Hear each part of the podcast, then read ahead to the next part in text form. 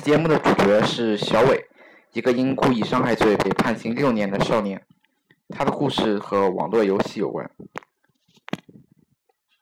我知道小伟是一个少年犯，还不满十七岁，但他向我走来时，我还是觉得有些意外。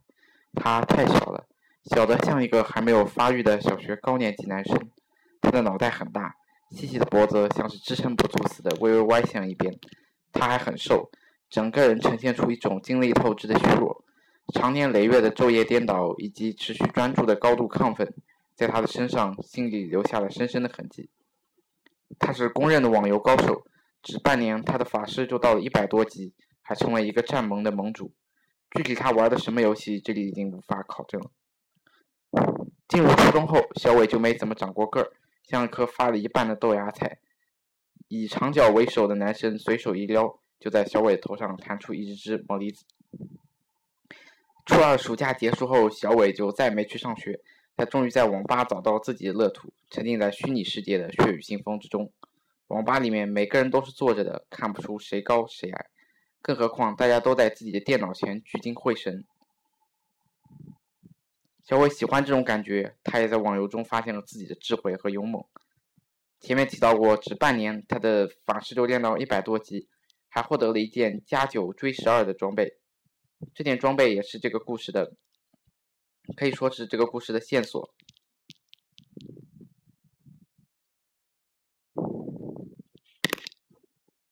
可是好景不长，长脚又出现了。他猛然又回到现实的世界，从呼风唤雨的法师变成了胆怯慌张的少年。小伟所在的镇上有好几个网吧，他就去其他网吧上网。可是小伟去哪儿，长脚又追到哪。长脚也辍学了，他身边也不再有三五成群，一个人晃悠晃悠着没劲。然后他看到了小伟，像小伟这样的梦细胞，自然生来就是用来欺负的。不过他很快就对小伟刮目相看了，他没想到这个烟不拉几的小个子玩起游戏来如鱼得水，自己却差多了。长脚一光火就找小伟的茬，他甚至跟网吧老板说：“小伟没满十八周岁，应该把他赶出去。”老板翻了长脚一眼，小赤佬。我看你也没长胡子，你有十八岁了。长脚学会了抽烟，小伟只好偷爸爸的香烟来孝敬他。长脚忙着谈女朋友，没空打游戏了，就叫小伟帮他练级。小伟也有许多人请他代为练级的，升一级就付给他二三十元。小伟第一次用这钱请爸爸喝啤酒，那爸爸的眼睛瞪成了啤酒瓶底。什么打游戏还能赚钱啊？从此，爸爸再也不阻止小伟去网吧了。有时候搓麻将赢了，心情极好的去网吧给儿子小伟送宵夜。长脚帮小伟练级，从来不不付钱，他还自己搂着女朋友逛过来，命令小伟站起来，用力往下按他的头，然后很夸张的往自己腰际一比划，到这儿。长伟很享受这种无聊的把戏，看着长脚高大的发育过头的身躯，小伟无数遍在心中默念道：“求求你放了我吧。”小伟积聚了无数的愤怒，更加投入网络游戏中。现实是讨厌的，游戏是公正的。在现实中，他只是一个小不点儿；在游戏中，他是身披铠甲的魔法师，是麾下有十多个人听命的战盟盟主。那请问他每次打游戏，现在打八个小时都都要十块钱，打特价都要十块钱。像他这样没有钱的人，他怎么去拿钱呢？当然是去抢劫小学生。有的时候他把爸爸的香烟偷去卖，有的时候他替人练级赚钱，更多的时候他去小学门口傲分。他学着长脚凶巴巴的样子说话，那些小学生们就怕，乖乖的把钱交出来。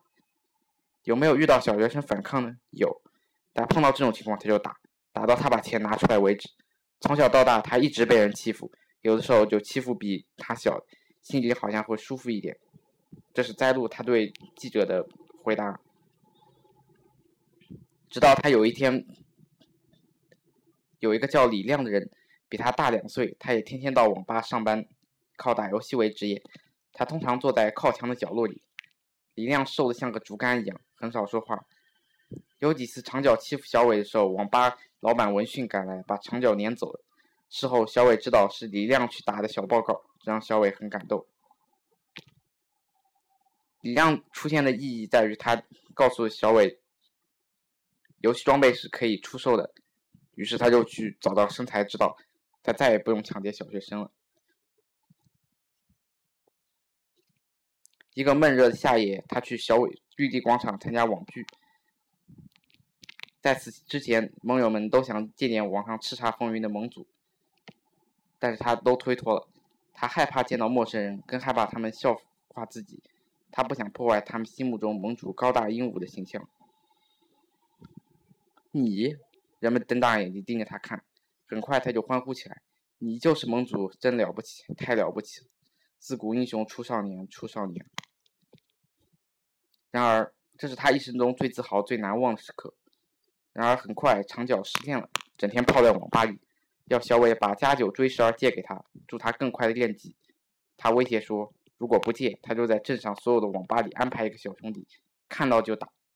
面对比自己高出整整一头的长脚，小伟除了悲愤的屈服，别无他法。长脚还搜走了他身上所有的钱，那是他学李亮的样，卖掉几件多余的游戏装备得到的一笔钱。然而网剧回来后的小伟，仿佛体内注入了新的动力，他开始重新认识自己，认识长脚。游戏中暴力狂大的怪兽，自己都能对付。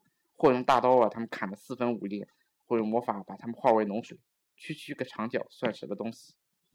网剧的时候，那么多体面的成年人都对自己客客气气，友好中还透着谦虚，偏偏长脚不把自己当一回事，肆意欺压自己这条弱小的鱼，想要获得自由，只有冲破长脚这条罗网。小伟想着热热血沸腾，他决心挑为加九追十二，那是自己没日没夜辛辛苦苦打来的。更是自己在网络中身份地位的象征。结果他被长脚狠狠打了一顿，打的都骨折了。大热天的，绑着十包。他找到长脚家，把事情告诉他的父母。长脚是个富二代，他家里住着连体别墅，屋里立立式空调开的冷飕飕的。但他的父亲很不耐烦：“我们家要啥有啥，我儿子会向你借东西，有可能吗？”他那种眼神，好像小伟是一个编着谎话上门敲诈的小乞丐。小伟突然大胆盯着长脚爸爸，仇恨的火苗一直踹到嗓子眼，心里有个东西在怒吼：“别门缝里看人！我是堂堂的战盟盟主，我一定能把属于自己的东西夺回来。”那天晚上，小伟破天荒的没去网吧，他在长角家门外等候着，他的手始终插在裤兜里，手里紧握着一柄锋利的水果刀。小伟看着长角捂着肚子倒下去，那种场景很熟悉。不同的是，一个是虚拟世界，一个是现实世界；一个用鼠标做武器，一个则是滴血尖刀。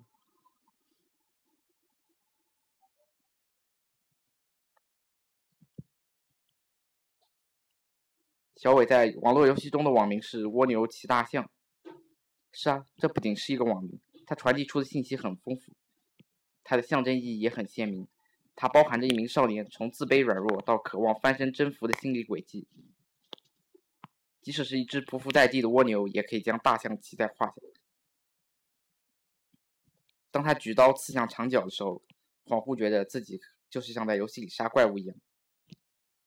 只是游戏 game over 了以后还能够重新 start，但长角死了，他再也没法复活了。小伟被关了六年。他也绝对不是，他也不再是那个叱咤风云的魔法师。